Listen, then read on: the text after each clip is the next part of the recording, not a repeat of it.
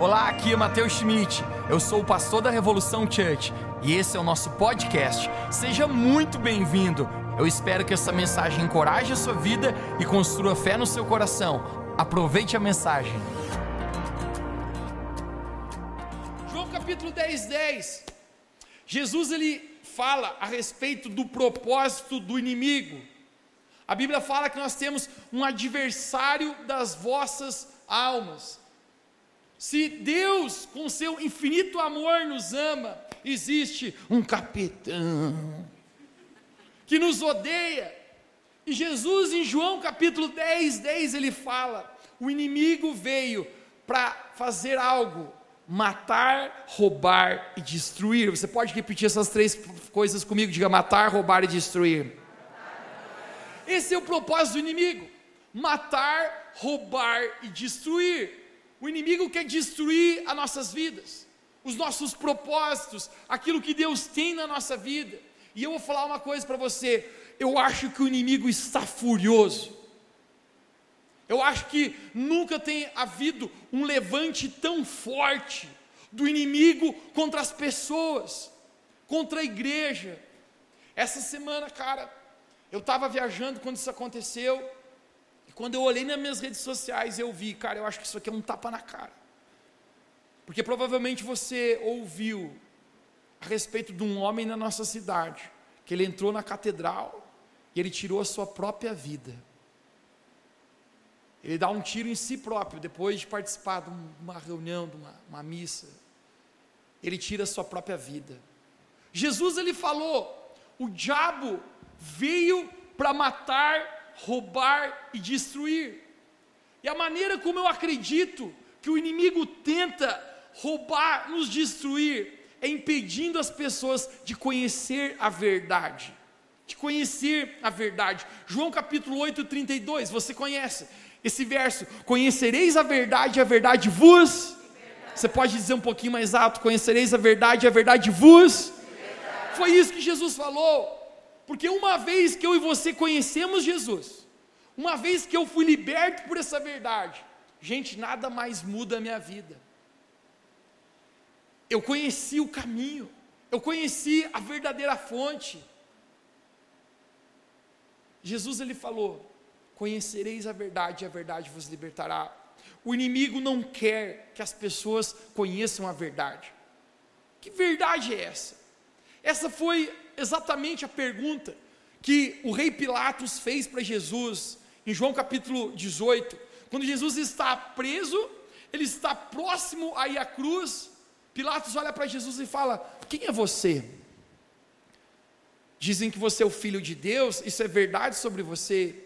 A Bíblia fala que Jesus ele não responde nada, nada. Até no momento que Jesus fala a respeito de Pilatos: Você conhecerá a verdade. Pilatos ele olha para Jesus e é a exata pergunta que Pilatos faz para Jesus. Ele diz: O que é a verdade? O que é a verdade? Pilatos pergunta. Essa verdade é o que nos liberta. Essa verdade é o que faz com que eu e você conheçamos a Deus. Jesus Cristo, Filho de Deus, o Salvador do mundo, o qual nos amou primeiro e por isso Hoje nós podemos amar ao Senhor. Mas 2 Coríntios capítulo 4, verso 4, 4 diz que o inimigo cegou o entendimento dos incrédulos, ou seja, aqueles que não crerem em Jesus, para que eles não conheçam a verdade do Evangelho de Jesus Cristo.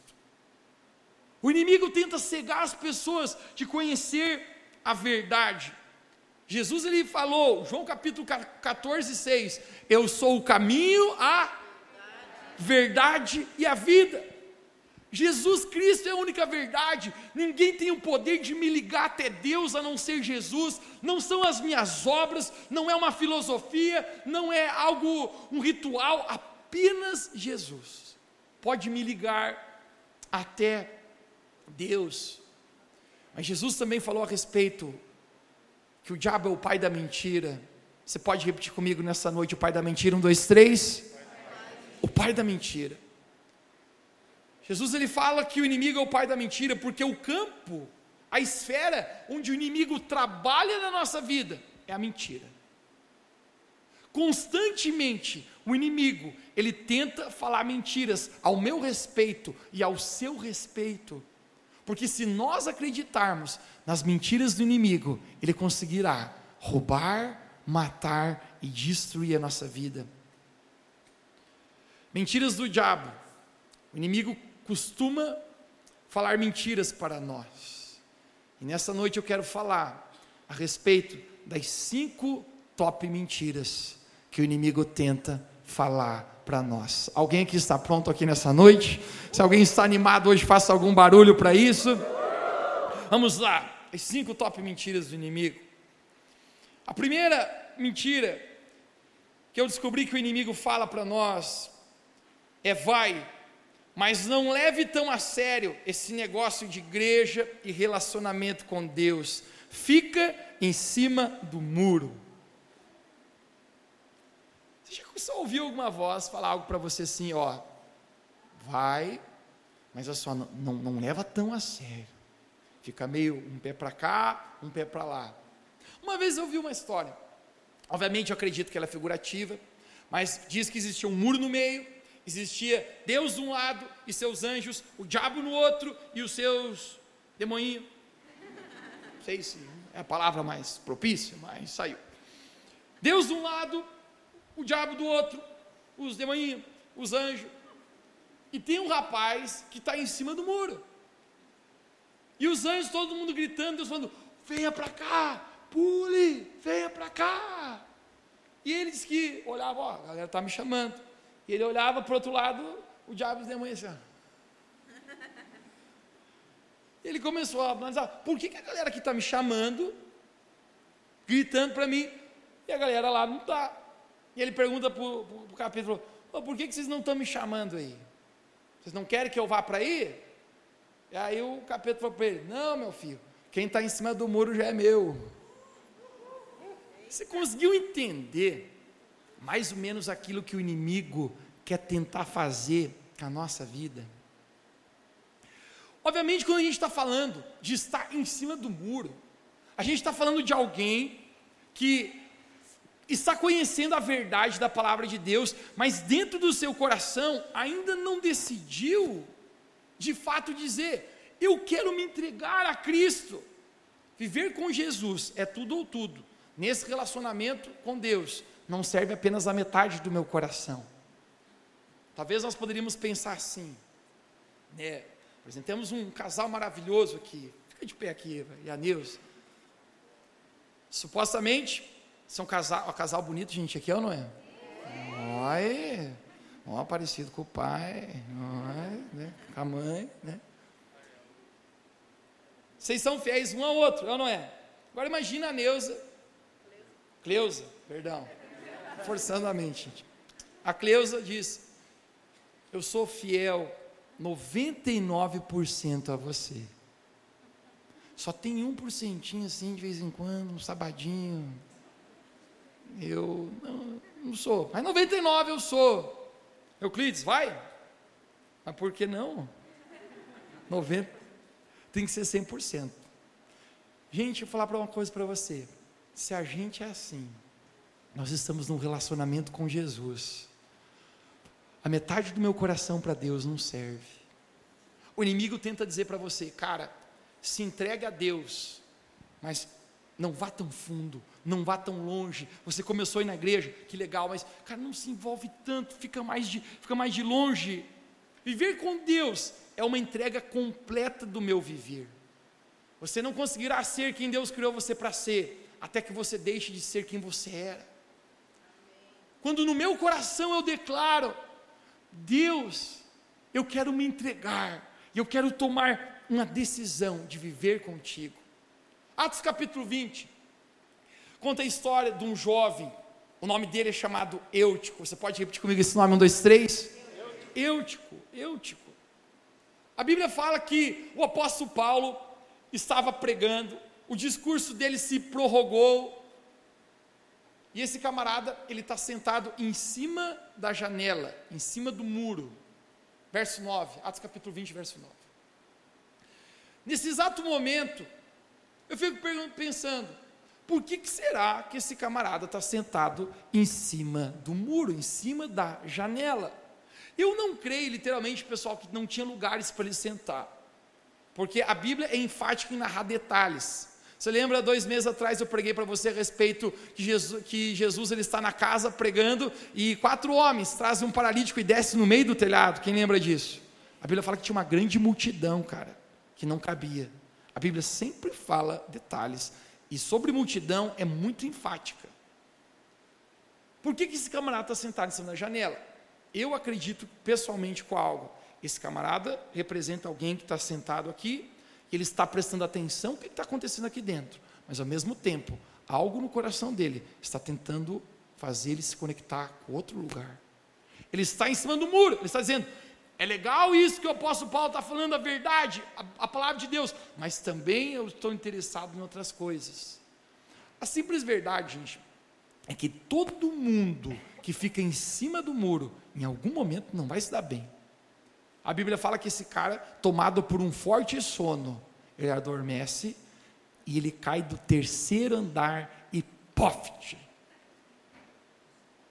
Quando ele cai, todo mundo sai correndo, apóstolo Paulo dá uma olhada nele e diz: Ó, oh, gente, ainda o cara não morreu. Isso aí vai ficar sem jogar bola um, um mês, mas assim, depois melhora. Mas o simples fato é que o inimigo, gente, quer com que eu e você ficamos em cima do muro. A nossa decisão por Deus. Jesus ele falou: todo aquele que quiser me seguir, tome a sua cruz e me siga. Decida. Decida dizer: a minha vida vai ser 100%, não apenas 99%, mas de fato todo o meu coração vai ser de Jesus. Segunda verdade, mentira que o inimigo tenta falar para a gente, segunda top mentira, espere mais um pouco para se comprometer com Deus, ainda é muito cedo para essa decisão. Isso te soa familiar? Quando o inimigo fala para você, espere mais um pouco, ainda não é o momento de você se comprometer tanto assim. Você que é jovem está me ouvindo hoje aqui, principalmente para você que é jovem, você já ouviu essa voz? Ainda não é o momento. Aproveite mais um pouco. Eu vivi para ouvir e ver pessoas dizerem: amanhã eu decido, amanhã eu me entrego, amanhã eu mudo, amanhã eu faço certo, amanhã, amanhã. E pessoas morreram. E hoje elas já não podem fazer mais nada. Mas elas não se entregaram completamente ao Senhor. De alguma maneira, o inimigo quer procrastinar a nossa decisão de viver com Deus. Eu estou pregando para você hoje sobre estar preparado, estar preparado para a vinda de Cristo, aquilo que, que vai acontecer, você crendo ou não crendo, vai acontecer, os sinais são evidentes, o inimigo quer mentir para você, porque se você acreditar nas suas mentiras, você não viverá os propósitos grandiosos que Deus tem para você. Uma percepção é importante. Às vezes aquilo que o diabo chama de paciência, Deus chama de procrastinação. E muitas vezes a gente fica dizendo, não, amanhã eu vou me comprometer um pouco mais. Mas a palavra de Deus fala: hoje, se ouvirdes a minha voz, não endureça o vosso coração. Você pode dizer comigo bem alto, diga hoje, se ouvirdes a voz de Deus, não endureça o vosso coração. Na vida com Deus, ou você anda para frente, ou você anda para trás. Eu não posso, eu não consigo estar parado. Ou eu estou andando na direção dos planos de Deus, aquilo que Deus tem para minha vida, ou eu estou andando para trás. O inimigo tenta dizer para a gente: espere mais um pouco. Ainda não é o momento de você se comprometer tanto. Quando a verdade de Deus começa a vir sobre a nossa vida, as mentiras do inimigo começam a cair quando as verdades de Deus começam a brilhar sobre o nosso coração, o engano do inimigo começa a se perder. A terceira top mentira que o inimigo fala para as pessoas. Quem aqui acredita que Deus te ama? Deus te ama muito. Deus me ama muito, é a razão por eu estar aqui. Mas o inimigo muitas vezes ele tenta transformar a verdade numa mentira. E essa é a top terceira mentira que o inimigo fala para as pessoas. Já que Deus te ama, o seu comportamento não faz diferença. Se te faz feliz, faça. Já, já parou para pensar que existe uma uma voz, cara, nessa geração tentando empurrar a nossa vida para simplesmente a gente viver de maneira deu na teia faz. Ou seja, se te faz feliz, faça isso, sem entender de verdade o que é felicidade. Ah, Deus me ama. Se Deus me ama, não importa, Ele já me ama. O simples fato é que Deus me ama. Mas o fato de Deus me amar não significa que Deus concorda com o meu pecado. O fato de Deus me amar, Deus ama você, Mateus. Mas mesmo assim, Deus, Ele não concorda com aquilo que, que é errado na sua vida, Mateus. O amor de Deus não remove a verdade, e o amor de Deus não descarta a sua justiça. Muitas pessoas têm caído no engano que, pelo fato de Deus lhe amar, o meu comportamento pode ser de qualquer maneira. Meus pais sempre me amaram, eu sou muito grato a Deus pela vida do meu pai, da minha mãe. Eles sempre me amavam, mas deixe-me falar algo para você. Quando eu fazia algo de errado, eles não concordavam comigo. Todas as vezes que eu errei na minha vida, eu tive um pai e uma mãe que olharam nos meus olhos e falaram: Mateus, você está errado, eu não concordo. E muitas vezes eu fui corrigido. E no bom sentido da palavra, até ameaçado. Porque o pai dizia para a gente: se você fizer isso, o couro vai comer, a cobra vai fumar. Experimenta para ver. Experimenta. Vou experimentar, experimenta. E a gente não experimentava. Porque de alguma maneira, meus pais me amavam. Eles nunca deixaram de me amar. Mas o fato de eles me amar não significa que eles concordavam quando eu estava errando, quando eu estava falhando. Dessa mesma maneira é Deus. Existe uma falsa ideia de felicidade, de felicidade rodeando ao redor do mundo. Eu só quero ser feliz. Eu apenas quero ser feliz Gente, os mandamentos de Deus são para minha felicidade. Você sabe por que Deus deixou a sua palavra para nós? Para que a gente possa ser feliz. Porque um homem santo é um homem feliz. Santidade traz felicidade. Falando sobre mim, Mateus, todas as vezes que eu desobedeci a Deus, eu me frustrei e eu me machuquei. Todas as vezes que eu quis fazer do meu próprio jeito, que eu achei que os meus sentimentos deveriam me governar, que eu achei que deveria ser assim, eu me frustrei, eu me machuquei, eu dei com a, com a cara na porta. Porque os mandamentos de Deus, na verdade, é aquilo que nos conduz à felicidade, porque um homem santo é um homem feliz. Talvez você diga, Mateus, os meus sentimentos eu estou sentindo sobre isso. Jeremias capítulo 29, a palavra de Deus fala: Enganoso é o coração, mais que todas as coisas. E as letras das músicas estão dizendo para você: siga o seu coração. E Jeremias capítulo 29 está dizendo: enganoso é o coração. Quem aqui mexe o dedinho do pé já foi enganado pelo seu próprio coração? Ah, tem efeito sonoro. Ih!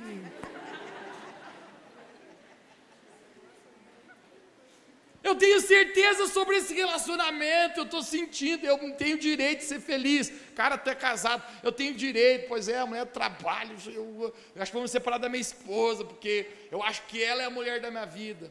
Cara, o seu sentimento é como o vento, brother. Hoje ele está assim, depois ele muda. Os mandamentos de Deus são para nossa felicidade. Santidade gera felicidade.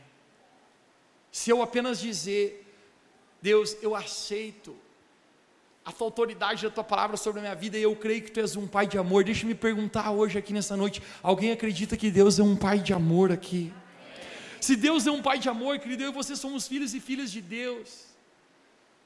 Eu gosto daquela frase que diz que todos os mandamentos de Deus nunca são para me privar, mas para me guardar. Existe uma mentira do inimigo tentando dizer para você: se te faz feliz, faz. Já que Deus te ama, teu comportamento não importa. Né? Deus me ama do mesmo jeito. Querido, a verdade é que Deus nunca vai deixar de te amar. Eu descobri algo em Deus, querido. Deus não é como nós. O amor de Deus é incondicional. O nosso amor tem condições. Talvez você olhe para uma pessoa e fala, cara, se tu pisar na bola uma, duas, três aí comigo, não dá mais para tu. Você já viu quantas vezes nós já falhamos com o Senhor e Ele nunca deixa de nos amar? Mas o fato de Deus nos amar não significa que Deus concorda, Mateus, com o seu pecado, com aquilo que está ferindo o coração do Senhor. O inimigo tenta falar para você, o seu comportamento não interessa. Apocalipse capítulo 2, 18. Eu quero ler esse texto conosco e isso aqui é, é de arrepiar. Apocalipse capítulo 2, 18. O próprio Jesus ele está falando para uma igreja que está numa cidade situada da Ásia chamada Tiatira.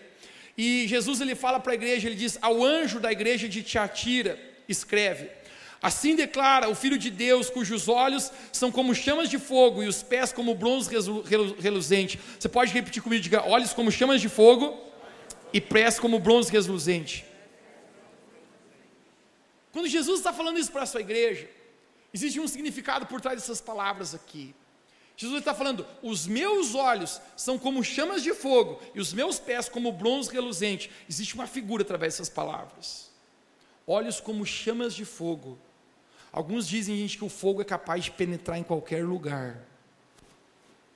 Quando Jesus está dizendo, meus olhos são como chamas de fogo, Ele está dizendo, eu sou aquele que vejo todas as coisas. Que vejo todas as coisas. Jesus ele fala, eu sou aquele que tem os pés como bronze, bronze polido. Quando a gente olha para a Bíblia, bronze é um símbolo de julgamento. A gente vê no livro de Daniel, os pés da estátua de bronze significava o julgamento. Sempre que a Bíblia refere-se ao bronze, normalmente está ligado a julgamento. Mateus, o que, que Jesus está falando aqui? O Deus que tudo vê e o Deus que tudo julga. Querido, quando eu entendo que Deus me ama, é sim, é verdade, Deus me ama muito, mas o meu comportamento importa. A minha vida de santidade importa. Cara, fazer o certo importa. Num mundo que já não tem mais certo e errado, que não tem mais moral e imoral, eu vou falar para você algo aqui, gente. A igreja de Jesus é uma igreja que o certo importa. A verdade que Jesus, de Jesus que nos liberta é dizer, cara, muitas vezes meu sentimento estava enganjado para lá, mas quer saber? Eu não vivo de acordo com o meu sentimento, eu vivo de acordo com a verdade da palavra de Deus para minha vida. A verdade de Deus me libertou. O inimigo fica mentindo para você, Deus te ama, o seu comportamento não importa. 1 Pedro capítulo 1, 15 diz: Mas como é santo aquele que vos chamou, sede vós também santos em toda a vossa maneira de viver. Por quanto está escrito, sede santos, porque eu sou santo. Todo cristão é chamado à santidade. A palavra santo significa separado. Não significa que você não peca mais, não significa que você não tem defeitos. Um dos valores da nossa igreja, nós não somos uma igreja para pessoas perfeitas, nós somos uma igreja para pessoas em progresso. Eu falo, se você é perfeito, não venha para essa igreja que a gente estraga. Mas a gente está progredindo, cara. A gente está dizendo, Jesus, tem tantas coisas aqui dentro que precisam ser mudadas. Mas quer saber? Eu estou indo em direção ao teu propósito. Eu estou deixando o Senhor trabalhar na minha vida. Eu ainda não cheguei onde eu estou, onde eu gostaria de estar, mas eu já não sou quem eu era antes. Jesus tem mudado a minha vida. O inimigo está tentando mentir para você, dizendo: faz diferença o teu comportamento, Deus já te ama. Todos são amados por Deus, é verdade, mas todos serão estão sendo vistos e julgados por Deus. Ele fala à igreja de Tiatira: aquele que retribui segundo a cada um as suas obras. Quando a gente pensa sobre isso, irmãos, a necessidade de deixar com que a verdade de Deus entre na nossa vida e jogue fora a mentira do inimigo, porque isso nos rouba da presença de Deus.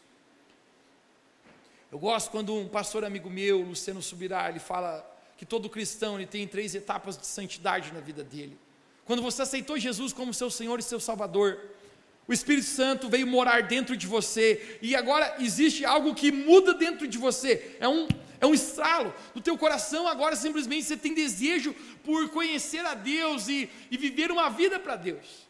Você tem desejo de aborrecer o pecado e dizer: Eu quero fazer as coisas de maneira é, santa, eu quero me purificar, não quero mais viver para mim mesmo, eu quero viver para Deus.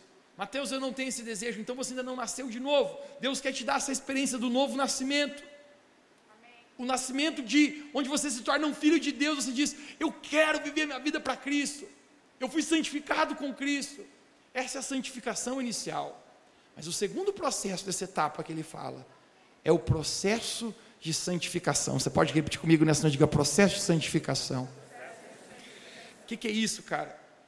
É quando eu sei, e eu vejo tantas coisas dentro da minha vida que, que Jesus ele quer mudar, e eu permito com que Jesus trabalhe nessas áreas da minha vida. Mateus, existe isso aqui dentro de você que, que a palavra de Deus tem falado, que Jesus tem confrontado, que Jesus já usou alguém para falar, que eu sei que não está. O inimigo está mentindo para você, Mateus, dizendo: não faz mal, Deus já te ama. Mas o simples fato é que o Espírito Santo ele quer trabalhar dentro do meu coração para que Ele transforme minha vida nesse processo de santificação. Todos nós estamos nisso. Chegará um dia que nós estaremos na presença de Deus no céu. Se você chegar lá e eu chegar lá. Se você deixar Deus transformar a sua vida através desse processo. Aí nós teremos uma santificação final. Algum dia atrás, um rapaz chegou e falou para mim: Mateus, até quando eu precisarei lutar com o pecado? Rapaz, às vezes tem uma tentação louca e não é fácil. Ele falou para mim. Eu falei: toca aí. É para todo mundo. Ele falou: meia hora? Eu falei: depende. Às vezes piora. Mas o simples fato é que vale a pena, cara, aquilo que o apóstolo Paulo falou. Todos os dias eu vou para a cruz com Jesus para que eu não mais viva, mas para que Cristo viva através de mim. O viver que eu tenho agora na carne não é para mim mesmo, mas é para a glória de Deus. O inimigo tenta dizer para você: se te faz feliz, faz, faça o que te dê na tua telha. Na verdade, isso vai machucar o nosso coração. Quarta mentira do inimigo: se você se envolver nas coisas de Deus, você não terá tempo para as suas próprias coisas. Eu já ouvi muito isso do inimigo. Essa foi uma das mentiras que o inimigo tentou falar comigo. Eu havia terminado a minha faculdade. Eu me formei. Para isso é quase um milagre para alguns. E quando eu me formei, eu caí de cabeça no ministério, cara. Eu não prestava mais para nada. Porque Deus me abriu os olhos para a vida das pessoas, a necessidade que as pessoas tinham de conhecer a Deus, de serem tocadas com esse amor. Eu comecei a me dedicar, cara, na obra de Deus me dedicar na obra de Deus. Pai havia sido muito claro com a gente lá em casa. Ele falou, gurizada, quando vocês fizerem 18 anos, vocês têm uma, vocês têm uma escolha. Ou vocês migram para a faculdade, e aí, quando vocês estiverem na faculdade, eu vou ajudar vocês financeiramente, quando vocês estiverem estudando. Ou vocês não fazem faculdade, vocês já começam a trabalhar, mas se vocês optarem por trabalhar, eu também já corto a verba. Nós, é, e na faculdade tem verba? Ele falou, tem. Ele falou, faculdade. É o melhor a seguir. Mas ele falou, quando vocês acabarem a faculdade, depois o meu compromisso acabou com vocês. E aí vocês vão remar. E eu falei, então, que Deus lhe abençoe. Já sabemos as regras do jogo, vamos lá. Faculdade era para levar cinco anos para fazer, eu levei dez. Brincadeira, né? Até hoje estou fazendo, estava brincando. Levei seis anos, não porque eu quis protelar por mim mesmo, fazia muitas coisas ao mesmo tempo. Mas o simples fato, quando eu acabei, cara, eu me lancei de cabeça no ministério. Eu, cara, eu amava as pessoas, isso consumia meu coração. E o inimigo falava uma mentira muito forte comigo. Ele dizia: Mateus, se você se dedicar nas coisas de Deus, você não terá tempo para cuidar das suas próprias coisas. Deus fala com a gente, mas quem já descobriu também que o diabo muitas vezes fala com a gente? Às vezes, Deus, o diabo fala com a gente através de coisas e muitas vezes até através de pessoas. Ah, Mateus, é verdade, é minha sogra. Estou brincando, gente, não é a sogra.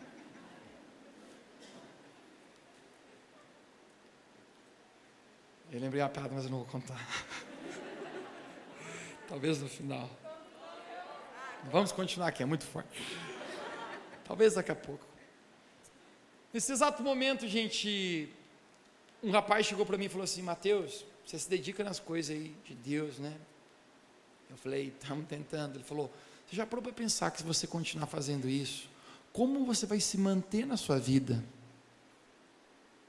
Você ganha alguma coisa por isso? Eu falei: Não. Ele falou: Cara, você tem que pensar que já acabou a tua faculdade. E se você continuar assim, o que, que vai ser de tua?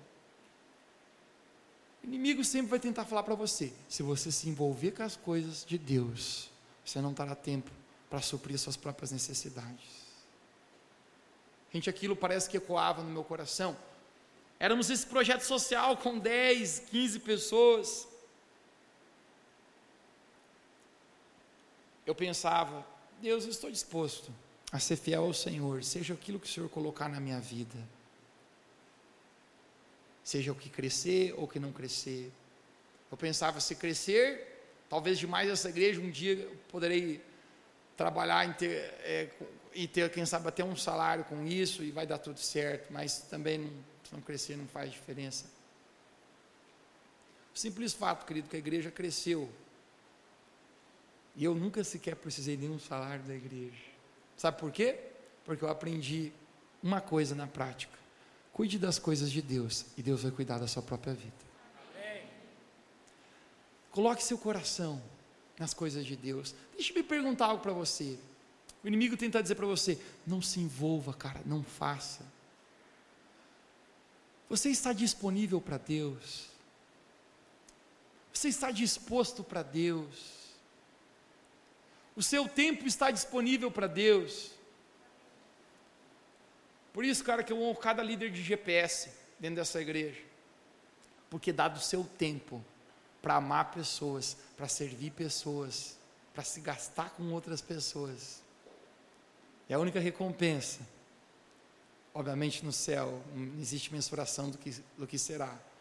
Mas é poder ver as pessoas sendo transformadas, tendo destinos mudados. Amém. O seu tempo é de Deus. O inimigo tenta falar para você, não vá. Não ame coisas, ame pessoas. Não deixe herança, deixe legado nessa vida. Deixe nas pessoas isso. Apenas duas coisas importarão um dia na eternidade: é Jesus e as pessoas. A sua vida está à disposição de Deus. Seus recursos estão à disposição de Deus. Querido, algo que eu descobri, tudo que eu sou, tudo que eu tenho, não é meu, pertence a Deus. Jesus falou: sem mim vocês nada podem fazer, gente. Dia atrás comprei um tênis. E aí, um rapaz se aproximou de mim e falou assim: Pô, Mateus, que tênis legal. Eu falei: Legal. Bonito, né? Ele falou: Bonito.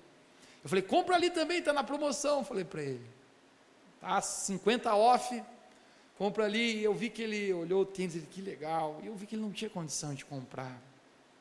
Eu usei a primeira vez. Deus falou para mim, aí, tênis está disponível? Eu falei, não, está bem certinho no meu pé aqui. Está tão bonito. Eu já sabia, querido. Mateus, teu. Falou, pô, Jesus, nem batizaram o tênis. Todos os meus recursos, queridos, não são meus é para servir o reino de Deus, é para servir as pessoas, o propósito que Deus tem. Chamei o cara e falou: pega o tênis aí para tu. Tênis ficou um pouquinho grande. Eu falei, eu torcendo, tomara que fique grande não sirva. ficou grande, mandei WhatsApp para ele. Cara, um pouquinho só, mas está bom. Eu falei, ai. Seus recursos são de Deus. Nossa oração todos os dias deve ser: Deus, eu estou disponível, disposto e disponível para ti. Use a minha vida como tu queiras. Vamos repetir juntos essa oração nessa noite. Diga, Senhor Jesus, eu estou disposto e disponível o tempo todo. Use-me como o Senhor quiser.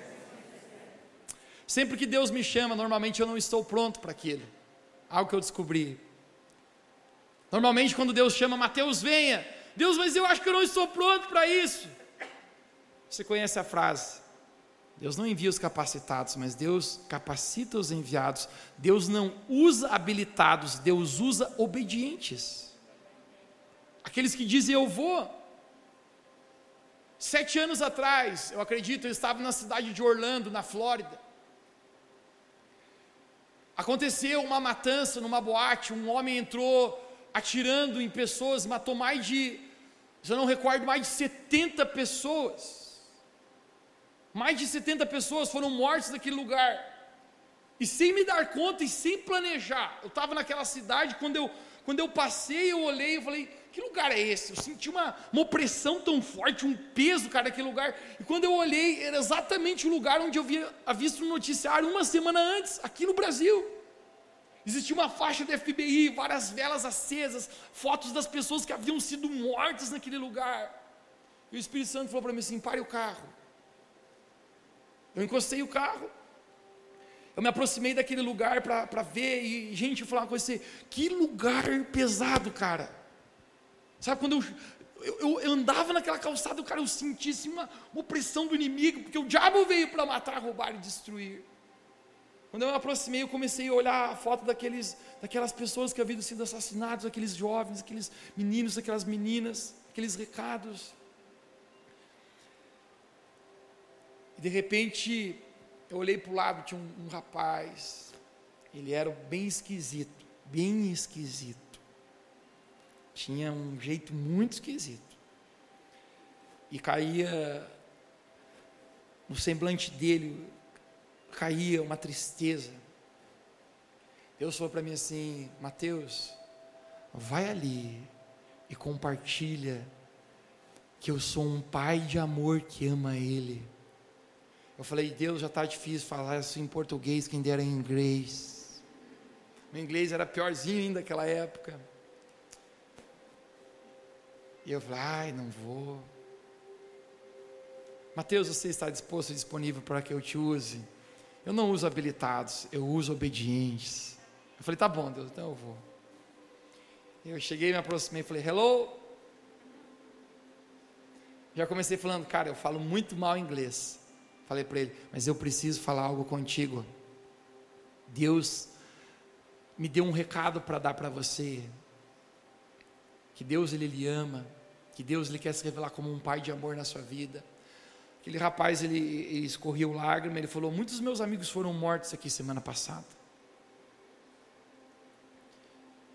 E ele falou: "Você falou sobre pai? Eu nunca tive um pai. Eu não sei o que é ter um pai". E eu falei para ele: mas Deus ele quer mostrar o pai bondoso que ele é, ele quer se aproximar de você. Eu falei para ele, eu posso orar por ti? Ele bateu o ombro como dizer, não importa. Quando eu orei para aquele rapaz, aquele, aquele ambiente tão pesado, cara, aquele, aquele clima de morte, aquele clima de morte, começou a se dissipar eu comecei a sentir a presença do Espírito Santo naquele lugar. Eu estava com a mão no ombro dele e eu orava por ele. De repente, uma senhora, ela é mais idosa, ela, ela olhou a cena, ela ouviu as minhas palavras e ela falou: So beautiful, so beautiful, tão lindo. Ela veio e pegou na minha mão e pegou na mão dele. E aí eu olhei: O que, que nós estamos fazendo aqui? Cirando cirandinha. Nós três de mão dada. O cara era muito estranho, mano. E a senhora era muito louca também. Eu, orei por eles e quando eu estou orando com eles, eu, eu, eu vejo que para o carro de um repórter, CNN. Eu pensei, pronto, vou me vir lá do Brasil aqui na frente da boate. Orando. O cara filmando assim. Cara, se eu me deixar ser usado por Deus, não acredite na mentira do inimigo, cara. O inimigo quer privar a sua vida de viver um propósito verdadeiro com o Senhor. Igreja Revo Church, nós temos uma obra para fazer nessa cidade. Eu quero profetizar aqui nessa noite, soprar o Espírito Santo sobre nós hoje aqui. Essa igreja será uma igreja ativa na cidade, cara Eu estou falando aqui com pessoas que serão, alguns serão aqui pastores, pastoras, líderes, pessoas que vão mudar destino de pessoas, pessoas que vão encontrar esse tipo de pessoa, cara, que está a ponto de se matar e dizer: não, cara, existe um Jesus que te ama, existe alguém que, que morreu na cruz por você, deixe-me orar contigo. Existe um exército que Deus está levantando, o inimigo fica tentando mentir para você, não se envolva com as coisas de Deus. Não vá mais profundo. A última mentira que o inimigo tenta falar conosco, e eu tenho certeza que você já ouviu ele tentar falar isso contigo. Você já errou o suficiente. Quinta? Dormiu o cara do multimídia lá? Você errou o suficiente e não existe mais chance para você. Só quem aqui já pisou na bola valendo, mexe o dedinho do pé. Eu já pisei na bola, cara, com Jesus várias vezes. O inimigo ele tenta trazer culpa, condenação e vergonha sobre nós. Sabe essa sensação de não ser digno? Uma vez eu convidei um amigo meu, cara, para ver a igreja.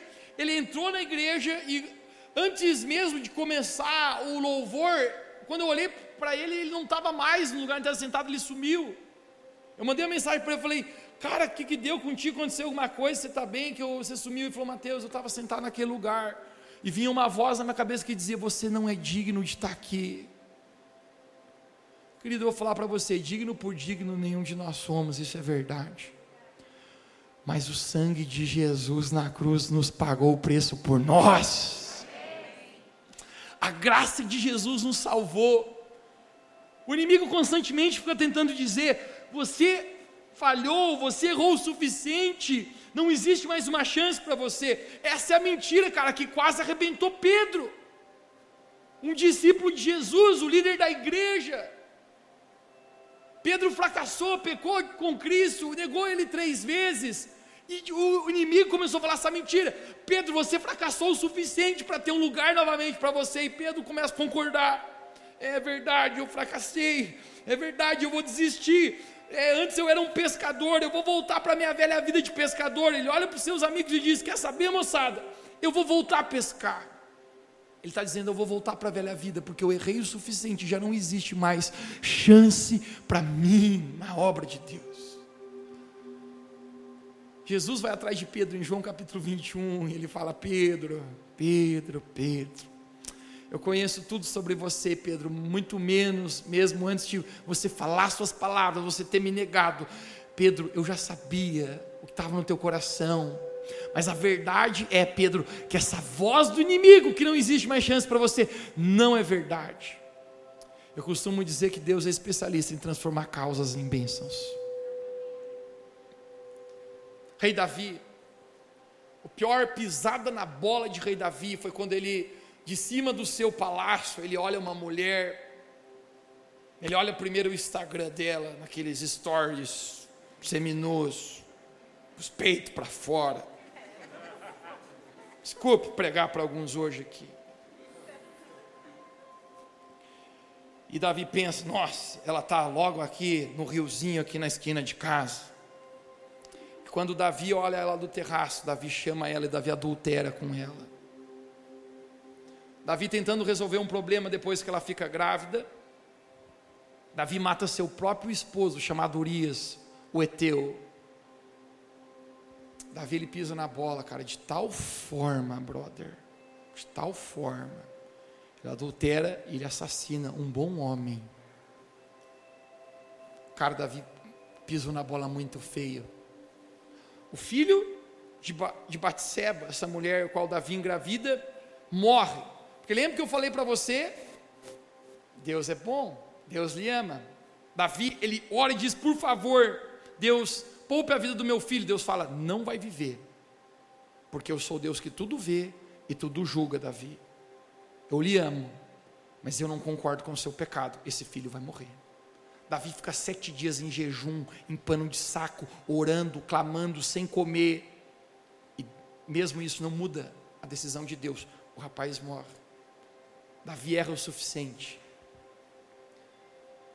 Mas nesse momento, o maior feito de Davi vem logo após isso. De Bate-seba, desse relacionamento fracassado, dessa vergonha, dessa, desse mar de escuridão, nasce o maior acerto de Davi, seu filho chamado Salomão, que seria o sucessor do seu trono. Essa é uma figura da graça de Deus na nossa vida. Muitas vezes, o nosso pior momento, o momento mais escuro nosso, se nós recebemos a graça de Deus, é o momento que a glória de Deus e a sua graça vai se manifestar sobre a nossa vida. Davi, ele erra, mas mesmo assim, um Deus gracioso, um Deus de amor, diz Davi: Eu não estou jogando você fora. Você errou, mas existe restauração para você. A ponto que quando Deus vai falar sobre Davi, Deus fala: Este aqui é um homem segundo o meu coração. Deus, mas ele errou muito. É enfático em dizer: Este homem foi reto diante dos meus olhos, Deus fala, exceto com Urias o Eteu. Por quê? Porque aquilo que Davi fez não apagou, cara. Não apagou. Mas a graça de Deus fez da coisa mais feia de Davi uma bênção na vida dele. O inimigo tenta dizer para a gente: você errou o suficiente e não existe mais uma chance para você. Mas a verdade é que a graça de Deus faz nova todas as coisas na nossa vida. Hoje eu quero falar com você que você tem ouvido mentiras do inimigo a respeito de você. Você tem ouvido essas vozes que tem tirado você do caminho, que tem frustrado planos, que tem frustrado propósitos de Deus. Hoje as mentiras do inimigo estão caindo por terra, porque a verdade de Jesus está sendo pregada nesse lugar. E conhecereis a verdade, e a verdade vos libertará. Jesus está preparando a sua igreja. Nós estamos aqui nessa noite sendo preparados pela verdade da palavra de Deus eu estou pregando hoje aqui, algumas pessoas estão sendo confrontadas aqui nessa noite. É o Espírito Santo que está falando com você. Eu estou pregando hoje aqui, a luz de Deus está expondo você, expondo a sua vida para você mesmo, porque Jesus ele ama, porque ele quer que a verdade te liberte, que a sua vida seja transformada, que você tenha um encontro real com o Filho de Deus, o Salvador do mundo, a vida eterna. Nós estamos sendo preparados pela verdade de Jesus na nossa vida. Você crê nisso? Você pode dizer amém onde você está? De pé comigo para a gente orar. Uau, nossa reunião demorou um pouquinho mais hoje, mas eu quero mais cinco minutos teus aqui. Feche seus olhos e põe a mão no seu coração.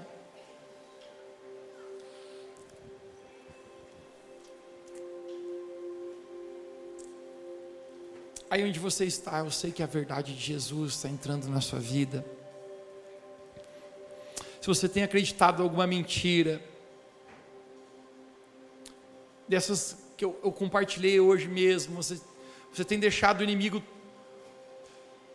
o inimigo bagunçar você, bagunçar os seus valores, bagunçar os seus sentimentos,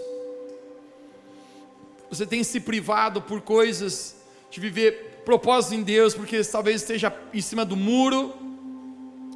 Hoje é uma, noite de decisão, hoje é uma noite de se entregar completamente, hoje é uma noite de deixar o Espírito Santo nos, nos tocar, Ele está aqui nessa noite, Ele está aqui nessa noite, o Espírito Santo está aqui nessa noite agora mesmo, Ele está ministrando a sua vida com a sua palavra que é verdadeira, Jesus ele falou: Eu sou o caminho, eu sou a verdade. O que é a verdade? A palavra de Deus é a verdade. Capaz de me conduzir ao propósito, à santidade na minha vida.